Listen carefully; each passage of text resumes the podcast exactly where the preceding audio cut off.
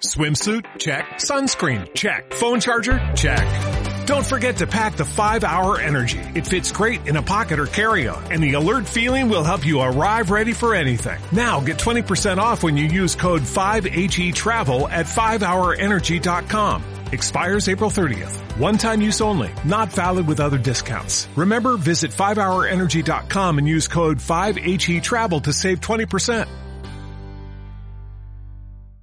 Escuchas Tripulante 18.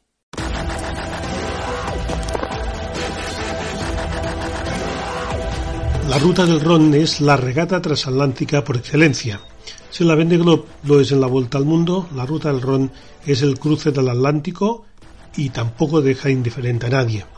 Distribuida por clases, los Ultim, los IMOCA, los Ocean 50, los Class 40 y los RUM Multimono, todas ellas en solitario.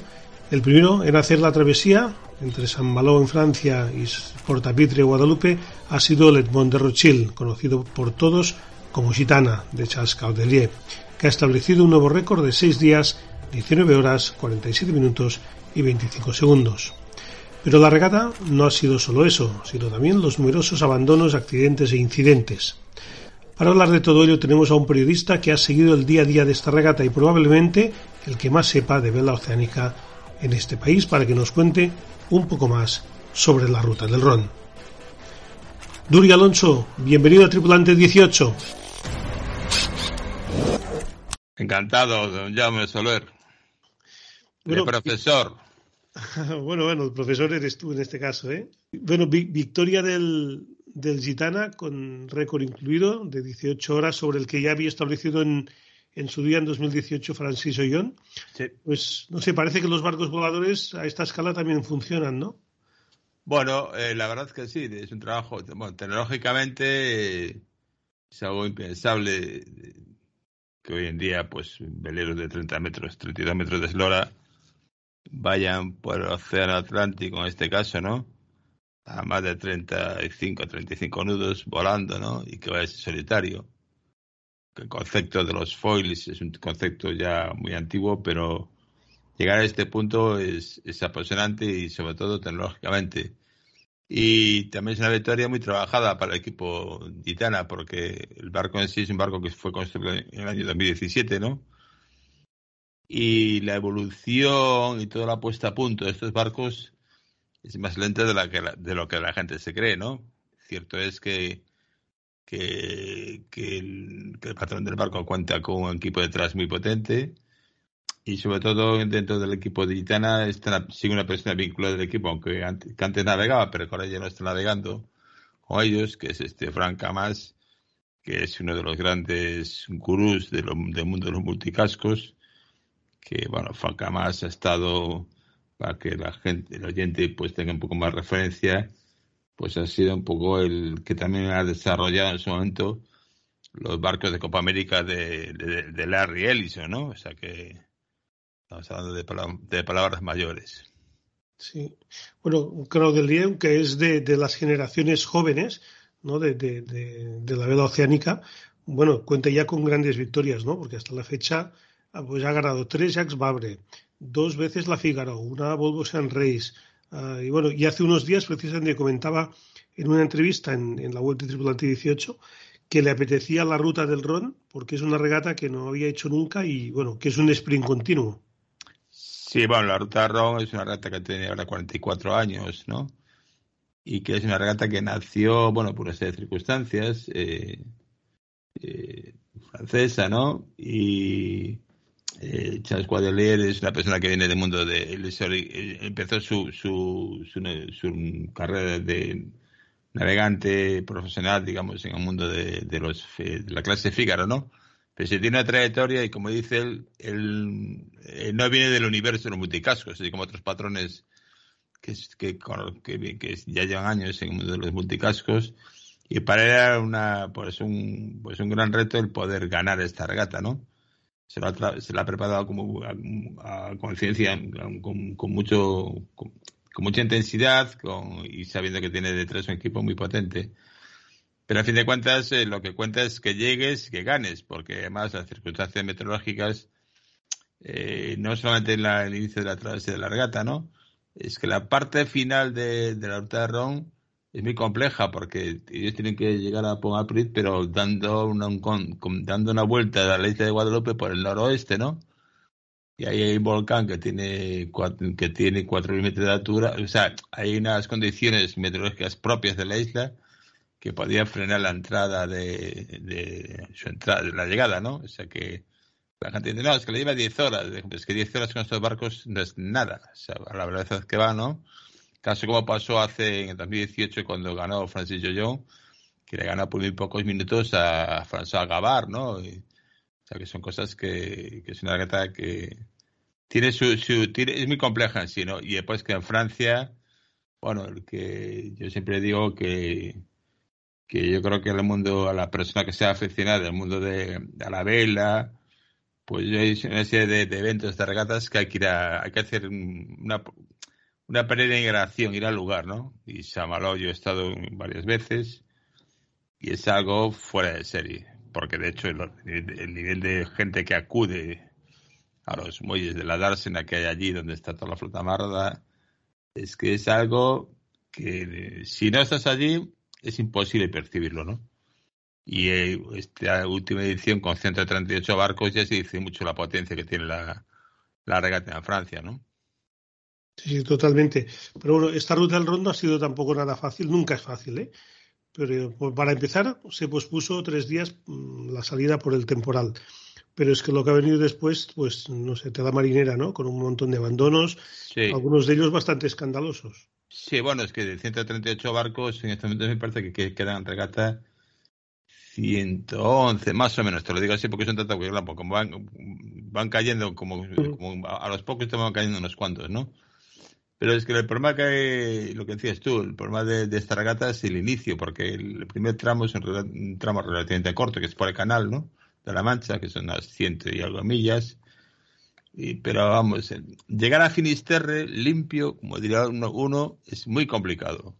Y si encima te encuentras con una serie de frentes, de, borrascas y tal, más complicado. Y en esta ocasión han tenido, han tenido para y tomar, ¿no? Es que además el alisio no va tan, digamos que no está en una latitud, eh, no está tan al norte como se esperaba y en el caso de los de estos, de los Ultin, a ellos las condiciones meteorológicas es que muchas veces les permite incluso ir, por delante de lo que está sucediendo, mientras que los demás, pues aún están ahí peleándose, vamos, que la flota de los de los Ocean 50, de los 50 pies, pues están ahora, bueno, sí, están, digamos, en medio del Atlántico, pero los, los IMOCA van, los van por detrás, los Class 40 van, bueno, es que es todo, toda una sucesión de, es una flota que está muy, digamos, muy fracturada en sí, porque son clases distintas, ¿no? Y además, como es un recorrido que es de punto a punto, no sé qué digo, bueno, ahora pasamos por aquí, no, no, no, no, aquí es, eh, eh, la ruta es esta, salimos de aquí y llegamos aquí, no hay vuelta de hoja, ¿no? y es una ruta que es muy exigente, tremendamente exigente, ¿no? Y, y, eso, claro, y sobre todo el nivel de seguimiento que tienen en Francia es algo también espectacular. Sí, como, como comentabas, la lista de abandonos es importante y más que va a haber estos días, porque bueno, es, es es, es, la norma, ¿no? Bueno, el primero fue el del japonés Koshiro Shiraishi, que nada más salir, pues se chocó con Oliver Herr. Sí, un abordaje, sí, sí, sí. Después hubo otra, bueno, bueno este también Seguin que perdió mástil por un abordaje que tuvo contra un carguero. Después, bueno, hace poco un trimarán de la clase multi-room, pues acabó ahí el barco embarrancado en la playa de, está, embarrancado en la playa de Corbedo, ¿no? Sí. Barco de 60 pies, que tampoco se, sabe, se sabe muy bien. No, ahora lo estábamos comentando antes con Javier de la Gándara, analizando, porque con los dos conocemos esa zona perfectamente, de navegarla muchísimo, ¿no? Y deja, mira, mm, ¿dónde no tienes que meterte? Ahí, pues se ha metido el barco ahí. Cierto es que él disparó antes el sistema de, de la, de la de socorro y lo evacuaron en helicóptero y en una hora pues estaba fuera ya en, tierra, estaba en Albedro, en la puerta de Albedro en La Coruña el barco quedó solo a la deriva y fue por encima de los bajos, bueno, está allí en una playa, claro, el barco, el barco está, bueno, se puede arreglar, pero vamos, la operación que tiene ahora por medio es complicada. Y de hecho, incluso hay barcos, bueno, después está el barco también este de, el Buro Valle de, de Luis Burton, que, que, perdió, el mástil. Otro barco que se le encendió, que se le encendió el barco. Sí. Y tuvo que, como que como dice el patrón, sale por piernas, porque aquí me, voy a, me, voy a, quemar yo también. Sí, creo que acabó en Cascais, este acabó en Cascais. de hecho, hay muchos barcos que todavía están retornando. Sé que, por ejemplo, estos días eh, Javier Gándara, por petición de, de, de, Chuni, salieron al encuentro de, bueno, de, tenían previsto salir al encuentro de unos barcos que vienen de retorno porque necesitaban combustible, porque claro, estos barcos van con combustible justo para la regata, ¿no? Y salieron, pero tuvieron que volver a puerto porque el temporal, que en principio el parte era favorable, pero, pero de repente se complicó. Decía Javier que tenían olas de 6 metros, que vamos, que aquello estaba imposible, ¿no? Creo que el viernes salen, van a intentar salir, pero con un barco de motor, en este caso a mí con un barco de, vela, ¿no? Y bueno, son, son momentos críticos. Sí, bueno, pues la parte que nos toca también chapó para salvamento marítimo porque, porque en el caso de Erwan Tibomeri, pues lo, lo, tuvo que rescatar en alta mar, con helicóptero, con la salamar, es decir que... Sí, no, no, la verdad es que yo creo, que la gente no valora la capacidad, porque tanto el servicio de salvamento marítimo, bueno, el español, ¿no? Como el portugués, que están eh, eh, ubicados en Azores, son, trabajan, bueno, es que es una zona complicada, ¿no?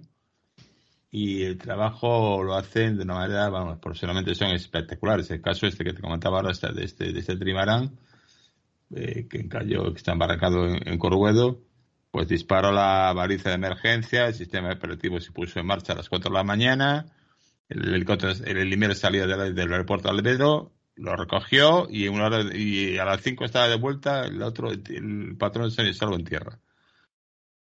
Eso de noche con temporal, pues bueno, ya hay que, hilar fino, eso no se hace así como... Está, está claro, está claro. Desde aquí les, les damos la enhorabuena por este gran trabajo que están haciendo. Bueno, mm, la ruta del Ron, así como en la Mini Transat o incluso la Vende, pues hay habitualmente españoles. Mm, en este caso, pues no, no, no, ha habido, no ha habido ninguno. Pero bueno, aún nos queda en la retina la victoria de Alex Pella en Class 40, en el que probablemente haya sido el triunfo más, más valioso de su carrera como navegante. Sí, lo comentaba con él esta tarde, eso fue en el 2014. Pero sí, sí, los españoles no, metemos, no, no meten la nariz aquí en esta regata. A ver, a ver si, si alguno se anima. Yo sé que Alex tiene un gran recuerdo, precisamente pues comentó pues en unas charlas que dio de la Fundación Pela Clásica de España en Puerto Cherry hace pocos días, ah, pues puso como ejemplo la salida de la ruta del Ron, incluso por encima de la Vendeglob. Sí, la impresionante la, cantidad de gente que, hay en las montañas aledañas, ¿no? Siguiendo como, como es ahora, ahora nosotros tenemos a un, bueno, a un patrón excelente, ¿no? Que es alumno de Alex, que es eh, Pablo Santurde, ¿no? Que además, eh, hombre, ha estado, tiene muy buena relación con Antoine Carpentier, ¿no? Que es el patrón del Redman, con, con ambos los dos ganaron la última Transat, la, la Jacques Babre, ¿no? Y estuvo, estuvo, vamos, estuvo unas semanas en, en Semaló, la preparación final. Incluso Antoine Campertier le había propuesto que fuese su patrón reserva, pero no le daba calendario porque tienes que hacer las mías de cualificación, bueno, todos estos líos, ¿no? Y, pero, bueno, evidentemente es que los números son, bueno, si, te, si estás en la clase 40, pues puedes plantearte un patrocinio, creo que bastante asumible, porque además hoy en día, bueno, la clase 40, el día de la salida había 55 barcos, ¿no? Que es un número, vamos, espectacular. Y los presupuestos se manejan, digamos, son más asumibles por el propio concepto de la clase, ¿no? Pero en cuanto quieres subir de eslora, ya, pues, si tienes una clase MOCAS, ya los números ya se te disparan en millones de, de euros, ¿no? Y bueno, España pues, pues, sigue viviendo de espaldas al mar, con toda la costa que hay, pero eso ya es, algo ya endémico en nuestra, en nuestra cultura, ¿no?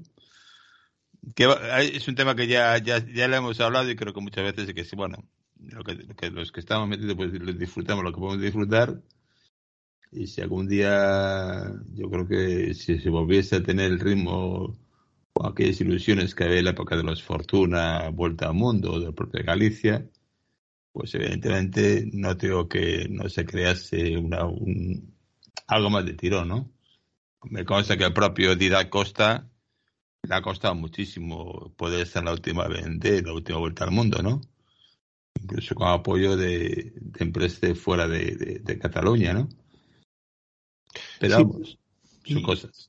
Sí, lo único que nos queda, ¿no? Mm, de alguna forma, pues es la salida desde Alicante de, de Ocean Race, que bueno, será nada, dentro de, de, pocas semanas, el 15 de enero. Es sí. lo único que nos queda así de, de, de, un tirón internacional, ¿no? Aunque evidentemente son regatas ya distintas y ya no son lo que eran, evidentemente. Sí, pero también sí, pero es, es, pero es una pena porque a fin de cuentas, pues de alguna manera es algo testimonial porque tampoco jugamos en, porque hombre, desde, desde la época del 93, eh, de, por eso que elección 93-94, ¿no?